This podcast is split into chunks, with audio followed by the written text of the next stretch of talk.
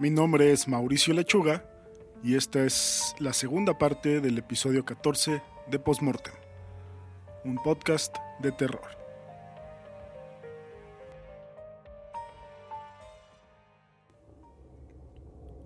L es deliciada.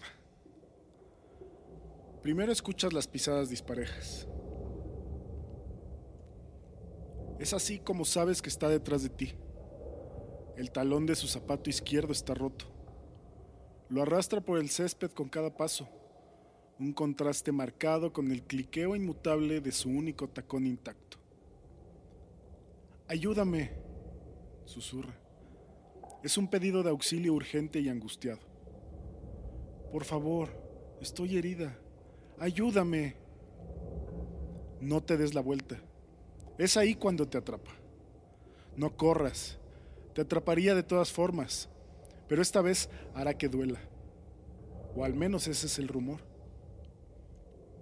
Todo pueblo pequeño tiene una leyenda que todos conocen y aseguran que es verdad porque el abuelo del vecino, del primo, del mejor amigo de tu hermana conoció a una persona a quien realmente le sucedió. La de nuestro pueblo era la lisiada nombrada así por su andar distintivo.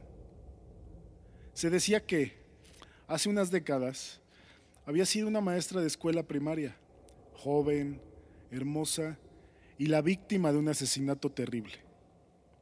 Una noche iba caminando a la casa que compartía con sus padres cuando se dio cuenta de que estaba siendo perseguida. Aceleró y su perseguidor hizo lo mismo, hasta que ambos iban corriendo por un carril oscuro abierto que no tenía más que kilómetros de tierra de labranza a ambos costados.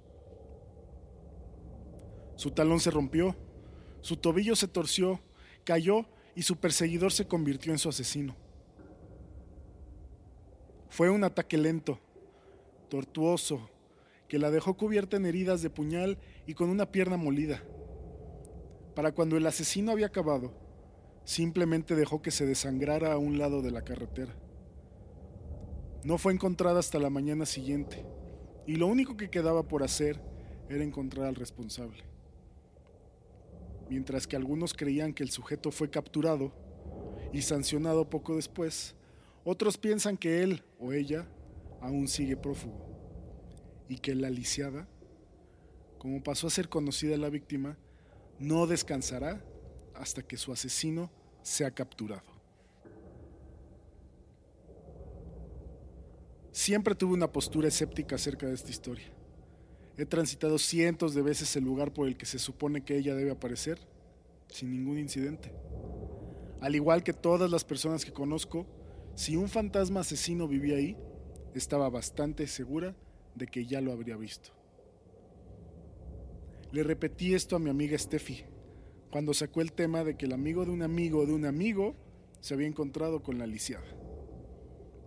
Es verdad, Iba por la carretera vieja hace unas noches y la vio. Insistió neciamente durante la hora del almuerzo. Si realmente la vio, ¿no estaría muerto? Pensé que no te debías de dar la vuelta, le dije. La escuchó, lo que sea. ¿Sabes a qué me refiero, Rina? Claro, le dije, rodando mis ojos.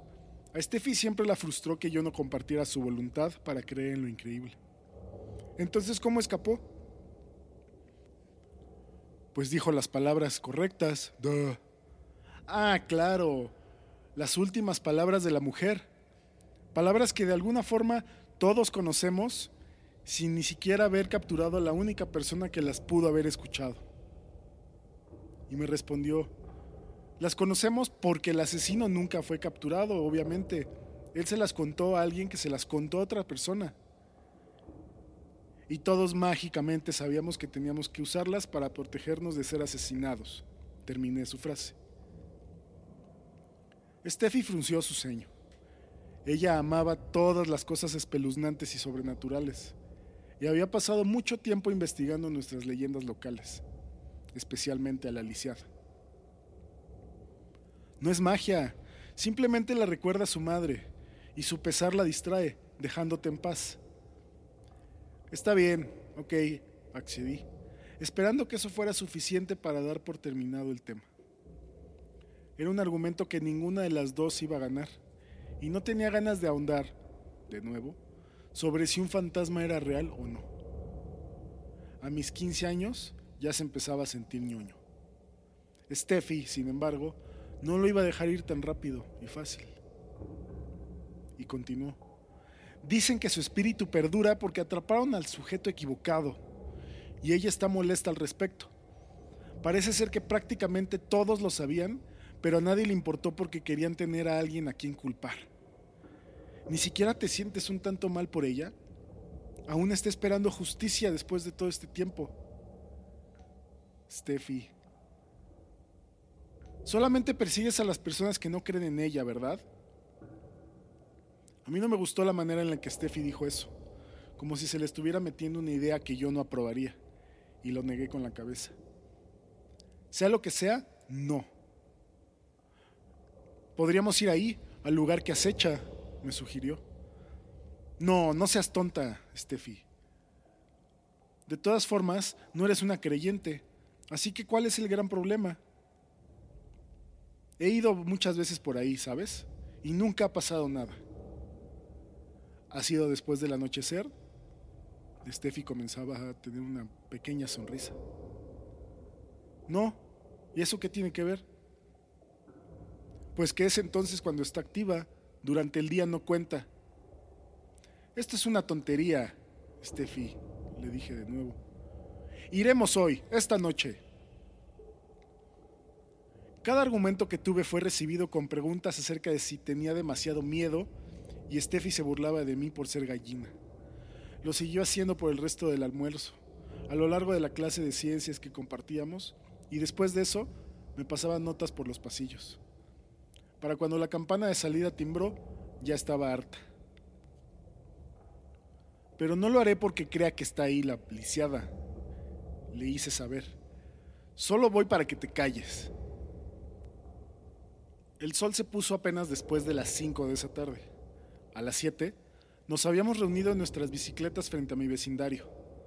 Los padres de Steffi pensaban que estábamos haciendo un proyecto en mi casa y los míos pensaban que estábamos en la de ella. Teníamos dos horas para conducir hacia la granja en donde se rumoraba que la lisiada se encontraba y después regresar antes de que nuestros padres comenzaran a intercambiar llamadas de teléfono. Pedaleamos con fuerza y rapidez, dejando atrás el resplandor de las ventanas y el alumbrado público, hasta que la oscuridad engulló el mundo a nuestro alrededor. Con solo la luz de la luna para guiarnos, tejimos nuestro camino por la ciudad y pasamos a las afueras, en donde los insectos eran más ruidosos, las estrellas más brillantes, y la seguridad derivaba de saber que estábamos rodeadas por otras personas, se había desmoronado. Fue difícil no sentirme completamente expuesta a la intemperie de esa carretera vieja, en donde campos planos se estiraban al horizonte por cada costado. Encontramos un granero ocasional o alguna casa de hacienda asentada por vías largas y polvorientas. Pero aparte de eso, realmente solo éramos nosotras, nuestras bicicletas y la noche. Allá adelante, me dijo Steffi detrás de mí. ¿Ves la cruz? Esa es su marca.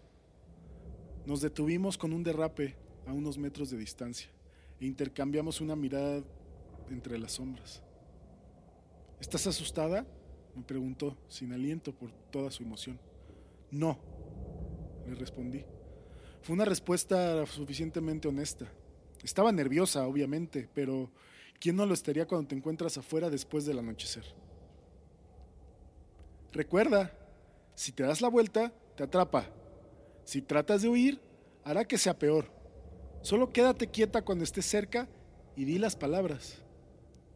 Steffi habló con tanta seriedad que tuve que sofocar una risita. Era ridículo. No paraba de repetirle eso a todas las mariposas revoloteando en mi estómago, pero no sirvió de mucho. Nos bajamos de nuestras bicicletas y las colocamos sobre sus caballetes. Steffi buscó mi mano con la suya y entrelazó sus dedos con los míos. Estaba temblando. ¿Lista? Terminemos con esto ya. Caminamos hacia donde la cruz había sido colocada y nos detuvimos.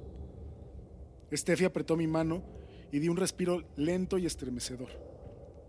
Su miedo empezaba a propagarse hacia mí, acelerando mis latidos. Pero erguí los hombros y presioné mi mandíbula dando paso hacia enfrente. Reptamos por el borde de la carretera, teniendo el cuidado de mantener nuestra mirada apuntando hacia adelante. Steffi me siguió recordando con un murmullo tembloroso que voltear en cualquier otra dirección nos traería problemas. Pasó un minuto, dos, no pudieron haber sido más, a pesar de que se sentía así, y nada sucedió. Mi miedo comenzó a decaer, reemplazado por el regocijo ciertamente reanimador de que había tenido la razón, y casi volteé a ver a Steffi para entonar un te lo dije. Y entonces me di cuenta de lo tranquilo que estaba. Todos los insectos que habían estado cantando ruidosamente desde que llegamos se habían quedado en silencio. No había llamadas distantes de las aves nocturnas, ninguna brisa recorriéndonos, nada. Solo el sonido de nuestra propia respiración. Para mi asombro, Steffi suspiró, decepcionada. Me pregunté si no se había dado cuenta de cuán silencioso todo se había vuelto.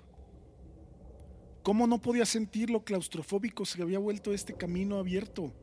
Cuán encerradas estábamos en la oscuridad y el silencio. Quise mencionarlo, pero la pregunta fue como un nudo en mi garganta que no pude desenrollar. Detrás de nosotras, el pasto se entremeció, seguido por el crujido de grava bajo pisadas, como si alguien se estuviera abriendo camino lentamente por el campo hacia la carretera. Cada vello en mi cuerpo se enchinó a un mismo tiempo. Rina no había notado que mi agarre en la mano de Steffi se había apretado tanto. Podía sentir su mirada sobre mí, pero no me atrevía a verla. Desde algún punto por encima de mi hombro, una mujer empezó a gimotear suavemente. Ayúdame. Rina, repitió Steffi. Ya, viene logré murmurar. En vez de estar asustada, Steffi resopló. Muy chistosa. Lo capto, ¿ok? La lisiada es un invento. Ahora estoy convencida. No hace falta que me lo restriegues en la cara.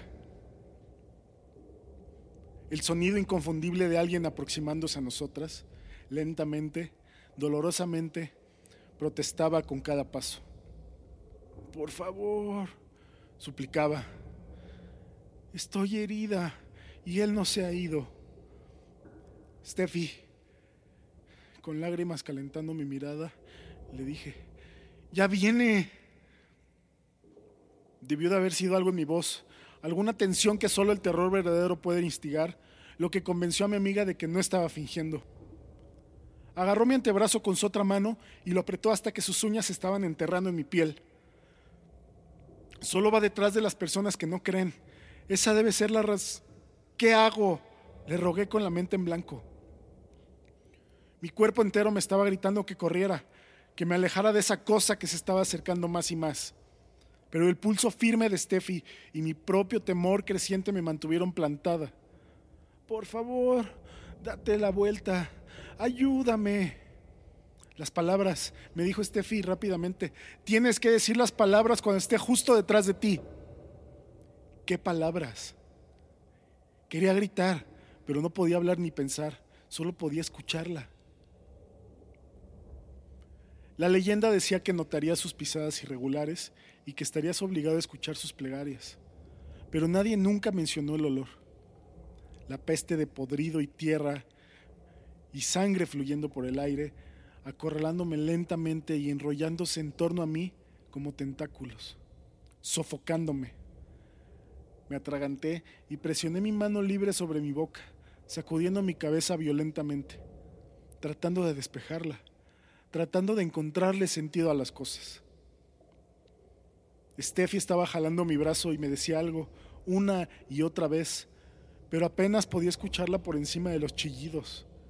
El olor se estaba engrosando demasiado, provocando que mi estómago se contrajera y que sus contenidos se elevaran hasta hacerme creer que vomitaría. Me apoyé pesadamente sobre Steffi y ella se arrimó a mí para que sus labios estuvieran al lado de mis orejas.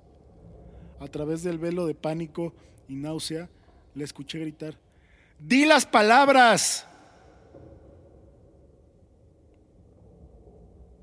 Estaba tan cerca detrás de nosotros que podía sentir el frío que irradiaba. Las palabras. Tengo que decir las palabras. Simplemente le recuerda a su madre y su pesar la distrae, dejándote en paz. Escuché la voz de Steffi haciendo eco en mi cabeza. Su madre. Las palabras le recuerdan a su madre. Sus últimas palabras. Por favor, la bilis se alzó por la entrada de mi garganta. Mi madre me está esperando. Las pisadas se detuvieron y fueron reemplazadas por un lamento agudo y devastador. Desde algún punto de la noche, un perro comenzó a aullar. Los insectos retomaron su canto. El viento silbaba por los campos. Sonidos de normalidad, de vida. La lisiada siguió chillando a medida que yo redescubría mis piernas y acompañada de Steffi, regresamos a nuestras bicicletas. Nunca, en ningún momento, levanté la mirada del suelo. La única cosa que vi a medida que pedaleábamos a toda velocidad fue un par de pies magullados con medias rotas y zapatos altos, a uno de los cuales le faltaba el talón. No dejamos de pedalear hasta que regresamos a mi patio frontal. Cuando llegamos, me abalancé en los arbustos al lado de la casa y vomité. Steffi asegura que no escuchó ni vio nada esa noche, pero cree que yo sí lo hice. Cree que me encontré con la lisiada. Traté de llegar a algún tipo de racionalización con ello, como el poder de la sugestión, pero cuando recuerdo esas pisadas, esos quejidos y el lamento final, sé que solo existe una explicación. Y ahora yo, también, creo en la lisiada.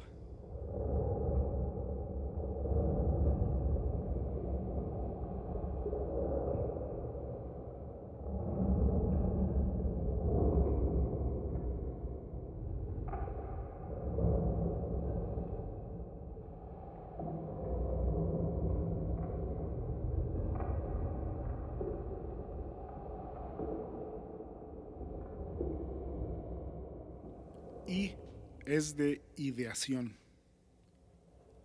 Han pasado tres meses desde que la lápida cayó en la Tierra.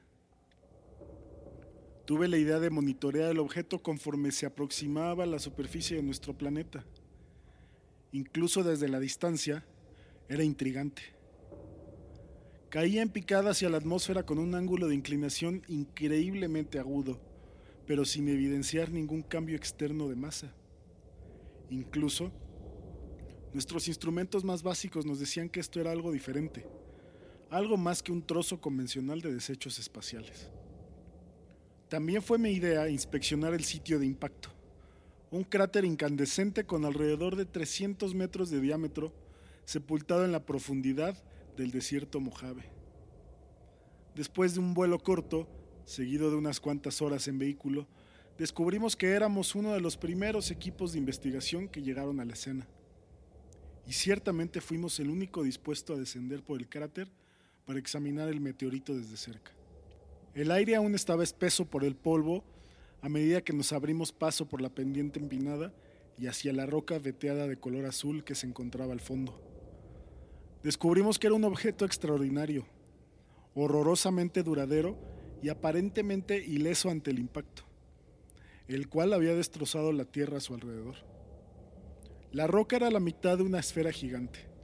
Su borde redondo tenía una textura rugosa y picada, equiparada por alguien de nuestro equipo con la escoria volcánica fresca. En cambio, la superficie plana era imposiblemente lisa. Una lápida nivelada y brillante de un tono azul ultramarino. Su superficie perfecta solo era estropeada por un conjunto de marcas intricadas. Bastó un simple vistazo para que supiéramos qué era lo que estábamos viendo, pero necesitamos mucho más que eso para que nuestras mentes lo comprendieran. Los cortes en el rostro de la roca eran demasiado sofisticados como para haber sido causados por la erosión o los impactos aleatorios contra otros desechos espaciales. su estructura, su complejidad y la instancia ocasional de repetición simbólica se sumaron para proponer una causa mucho más significativa. La primera evidencia de algo por lo que habíamos estado explorando el universo desde tiempos inmemoriales. Intención e inteligencia. El mundo se nos avecinó durante las siguientes semanas. Reporteros, turistas, aficionados, teóricos de la conspiración. El gobierno estableció un perímetro y le tiraban un acuerdo de confidencialidad empastado a todos los que estuvieran a kilómetro y medio del sitio de impacto. La única razón por la cual nosotros nunca recibimos nuestras órdenes de desalojo fue debido a la pericia que demostramos desde un comienzo, antes de que el resto de los científicos pertinentes se presentaran. Mi idea más grande fue la propuesta que llevé ante el equipo unos días más tarde, en cuanto a lo que podían representar esas marcas crípticas.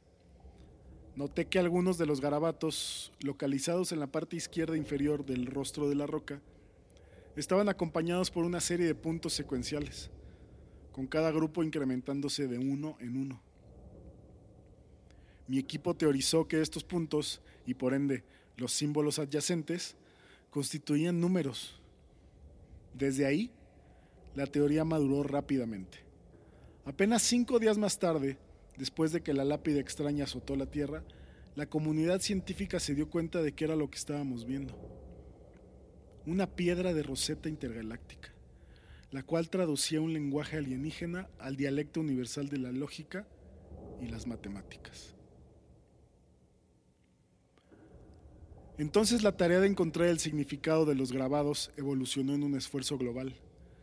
El resto de los garabatos mantenían una progresión lógica, partiendo desde los cálculos más simples hasta descontrolarse en un léxico dinámico que nos esforzamos meticulosamente por comprender. El lenguaje era eficiente, pero descriptivo, combinando declaraciones cualitativas y cuantitativas de una manera en la que ninguna lengua humana sería capaz de hacerlo. Alrededor de un mes después de nuestro descubrimiento, finalmente comprendimos lo que la lápida estaba tratando de decir. Nos contaba una historia. La historia de una especie enterrada en los confines del pasado, en la profundidad acentuada de los reinos más distantes del cosmos. Una criatura sin forma, enclavada dentro de las tormentas eléctricas vastas de una nébula inverosímil. La lápida resumía como cada descarga eléctrica, como cada interacción entre cada partícula dentro del titán gaseoso tenía una función semejante a la sinapsis y los neurotransmisores de una mente grandiosa. Un ecosistema de ideación, suspendido en la negrura amplia del espacio. La especie que evolucionó en este ambiente complejo no habitaba el mundo físico tal como nosotros lo percibimos.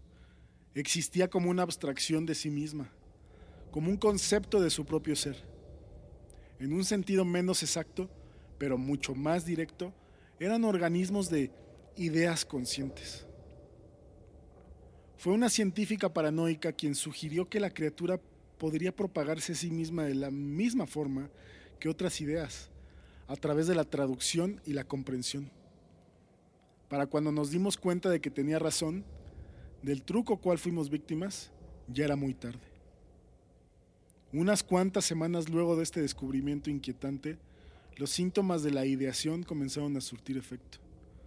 Inició con el presentimiento remoto de que algo estaba presente, ocultándose en alguna preocupación, en algún recuerdo latente, en alguna fantasía, existiendo infinitamente en el extremo más distante de la mente.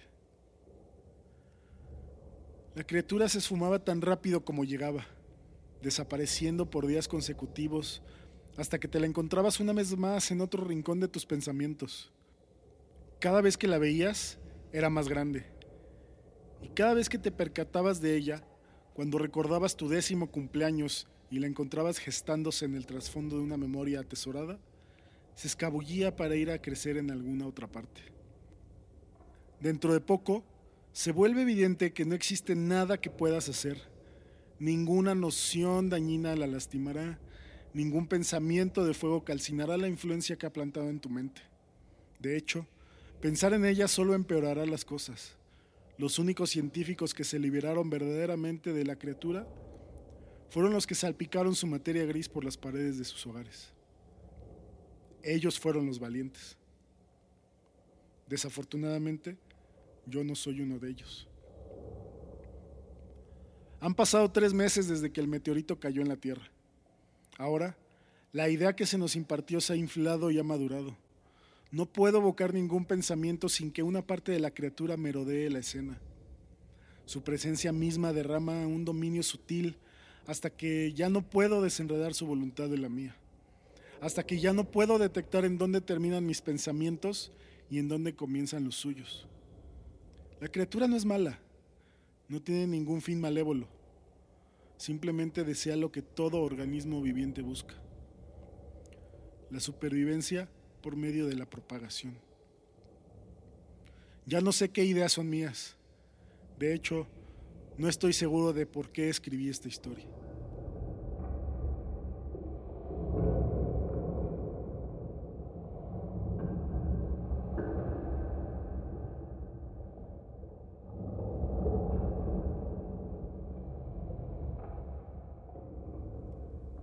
D es de Daniel.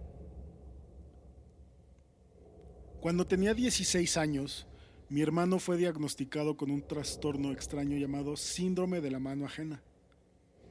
Sufrió un derrame masivo que casi lo mata. Después de la rehabilitación y terapia, fue capaz de superar casi todos los efectos secundarios negativos causados por el derrame. Fue capaz de caminar y moverse normalmente, y comunicarse con casi ningún impedimento del habla notorio. Por desgracia, la única secuela perjudicial del derrame no fue curada, su mano izquierda ajena. Con el síndrome de la mano ajena, el individuo afectado esencialmente tiene poco o ningún control sobre su mano.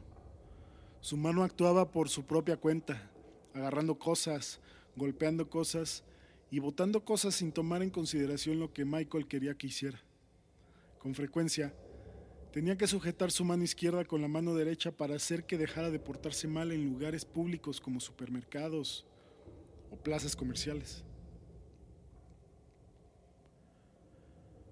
Durante los siguientes años, su condición empeoró. Fue a terapia para tratar de mantener a su mano bajo control, pero sin importar lo que él y su doctor intentaran, su mano izquierda se portaba mal. Se volvió violenta y casi vengativa en vez de botar cosas, empezó a tirar cosas. Golpeaba a la gente si se acercaban demasiado e incluso golpeaba a Michael de vez en cuando, si él insistía con impedirle que hiciera lo que quería hacer. Cuando tenía 26 años, Michael me contó algo que lo había asustado por más de un año. Me dijo que no le quería decir a nadie por qué tenía miedo de que las personas creyeran que estaba incluso más loco de lo que ya sabían que estaba. Dijo que su terapeuta había hecho un ejercicio con la mano, el cual produjo un resultado inusual. Su terapeuta puso un lápiz en su mano derecha y le dijo a Michael que escribiera su nombre, y lo hizo. Luego, su terapeuta le pasó el lápiz a su mano izquierda junto con el mismo pedazo de papel y le pidió que escribiera su nombre. Michael observó con horror cómo la mano empezó a trazar cuidadosamente las letras de otro nombre. Cuando la mano había terminado, bajó el lápiz y le deslizó el papel al terapeuta. Él quiso hacerle preguntas a la mano de Michael, pero éste se rehusó. Al ver que la mano escribió un nombre distinto, realmente lo perturbó. Dijo que siempre se había preguntado si quizás la mano en realidad no era suya, o que al menos no estuviera bajo su control consciente o inconsciente, y ese acontecimiento solidificó su miedo. Dijo que genuinamente creía que la mano no era suya en lo absoluto. Mientras me contaba la historia de Daniel, su mano izquierda forcejeaba contra el agarre de nudillos blancos de la derecha. Se arañaba su propia palma y jaloneaba su mano derecha.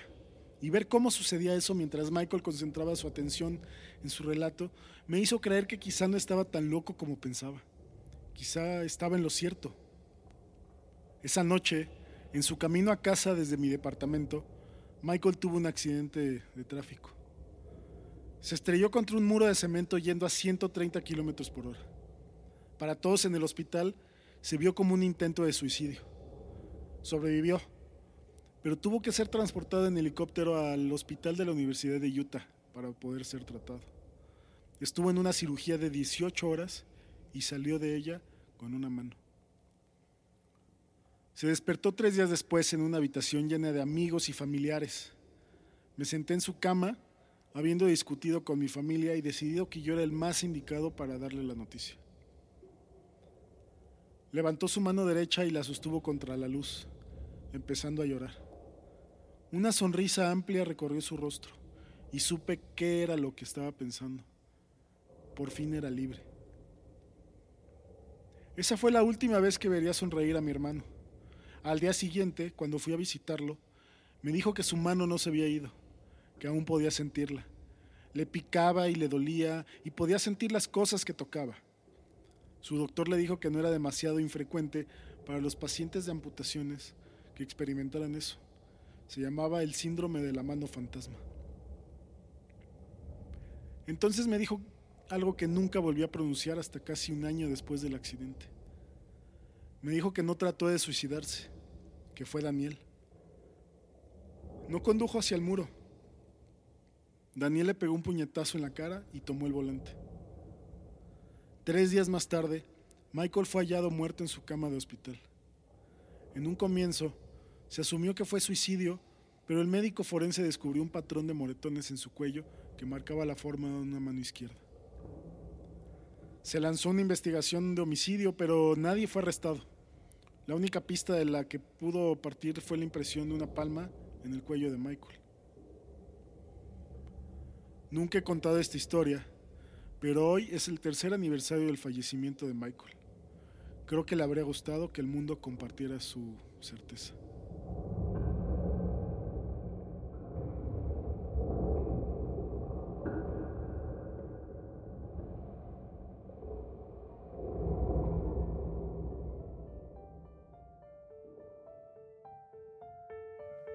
Una vez más te agradezco por escuchar, descargar y compartir Postmortem.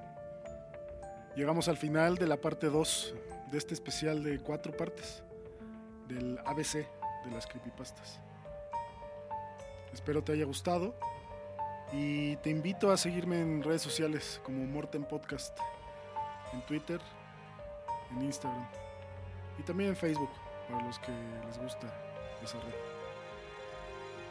Eh, te comento también que hay un Patreon, patreon.com, diagonal Morten Podcast, donde puedes ayudarme a seguir este proyecto.